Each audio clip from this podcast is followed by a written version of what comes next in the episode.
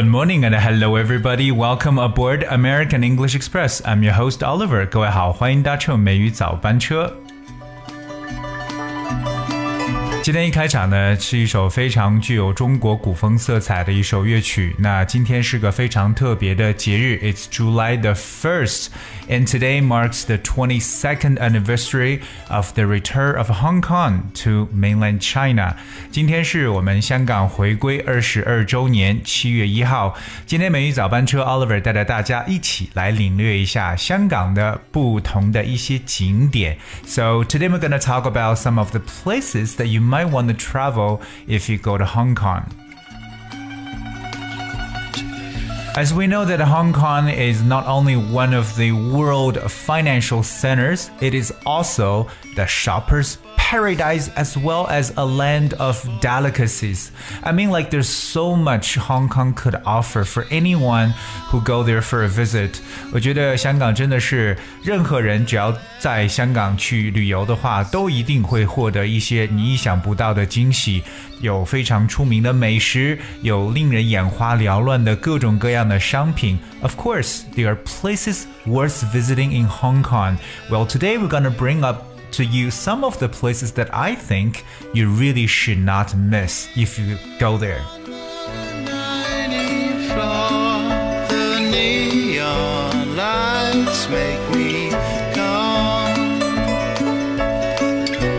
All right，说到香港 必定要去看的地方呢，我觉得首当其冲的，大家要知道，就是 Hong Kong is a city never sleeps，我们所说的一个不夜城。So there are many must-go places. Well, you haven't been to Hong Kong if you haven't been to Victoria Harbour. The harbour is the top tourist destination in Hong Kong. While you take a stroll, you could enjoy the spectacular views of Hong Kong skyline. 那如果说 香港被称为不夜城。白天的时候呢，大家可以去一下 Victoria Harbour，就是我们所说的维多利亚港。因为呢，就像我们所说的，如果你没有去过维港，你就不算是去过香港。当然了，维港是香港最著名的旅游景点了。所以，当我们漫步在维港的这个地方呢，我们就可以欣赏到 The Hong Kong skyline，我们所说香港的这个壮观的天际线。刚刚所介绍的这个维多利亚港呢，Victoria Harbour，我们知道英语中 Harbour，H A R B O R，这是美国英语的拼写，表示港口的意思。So Victoria Harbour，我们有提到说这是香港非常 top 的一个 tourist attraction，就是我们所说的旅游景点，能够吸引游客的地方，叫 tourist attraction。 刚才有说到，在维港可以看到的是 spectacular views of Hong Kong skyline。那我们来了解一个东西，也就是所说的这个 spectacular 这个形容词。Spectacular spells S P E C T A C U L A R spectacular. If you describe something as spectacular, it means that it's an impressive show or performance，就可以表示非常壮观的一个场面或者一个精彩的表演，我们都可以使用 spectacular，非常壮观的。 skyline。我们来看一个城市天际线的说法，这个非常简单的一个词就叫 skyline，由天空 sky 和线条 line 合成为一个单词，就是所说的天际线。So city skyline。Of course, I think one of the most impressive sights in Hong Kong definitely is its night view. 那我们来看一下香港的夜景。那当然了，有一个说法叫做 a symphony of lights，被称为光的交响曲。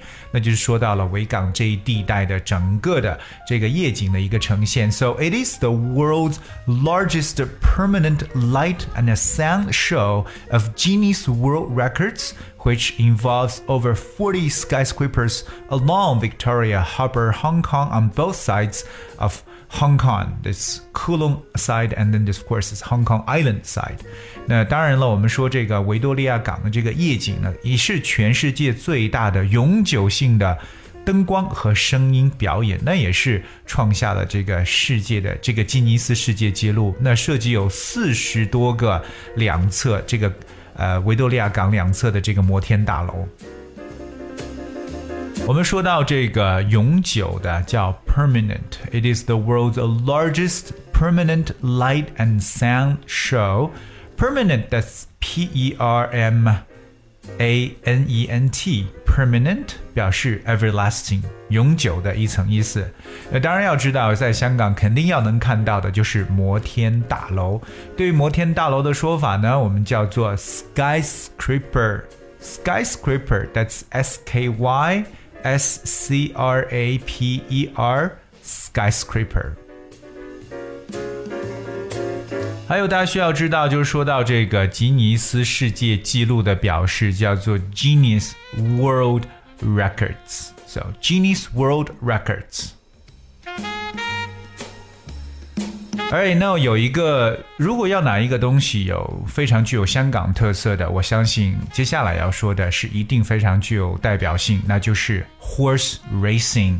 horse racing 就是我们所说的赛马。So if you come to visit Hong Kong, you definitely should experience the famous horse racing. Well, Hong Kong has two horse race courses. There's Shatian and Happy Valley, which are very convenient to reach by MTR. The entrance fee for watching horse racing is only 10 Hong Kong dollars. 那如果来香港呢，一定要来体验一下非常著名的赛马。其实香港有两个马场，一个是沙田马场，一个是跑马地的马场。那只要去搭乘港铁就已经非常方便。当然呢，观看赛马入场费呢也只有 ten Hong Kong dollars，所以非常非常便宜。刚才跟大家去说到这个赛马，我们叫做 horse race or horse racing，horse。race，我们这种速度的比赛都用 race，r a c e。那这个赛马场呢？这个赛马的场地，我们用的这个单词是 course，c o u r s e，course，horse race course 就是赛马场，有点像我们说这个高尔夫的球场叫 golf course，对，golf course 用的也是这个单词。那还有大家记住入场费的说法叫 entrance fee，entrance fee 就是入场费，这个 f e e fee 就理解为费用的意思。当然，大家如果去这个跑马地或者说去这个沙田这一带呢，都可以乘坐 MTR。MTR 就是我们可以称为港铁，它实际上代表是 Mass Transit Railway，就是非常便捷的一个。呃，铁路的转换，在许多城市，呃，我发现其实有一个东西就是 BRT。那么 BRT 代表什么？它是 Bus Rapid Transit，就是快速的公交转乘。OK，就是很多情况下，呃，这个比较便捷一点，很快的能够在这个点去转乘很多辆的这种公交巴士线呢，就是我们所说的 BRT，Bus Rapid Transit。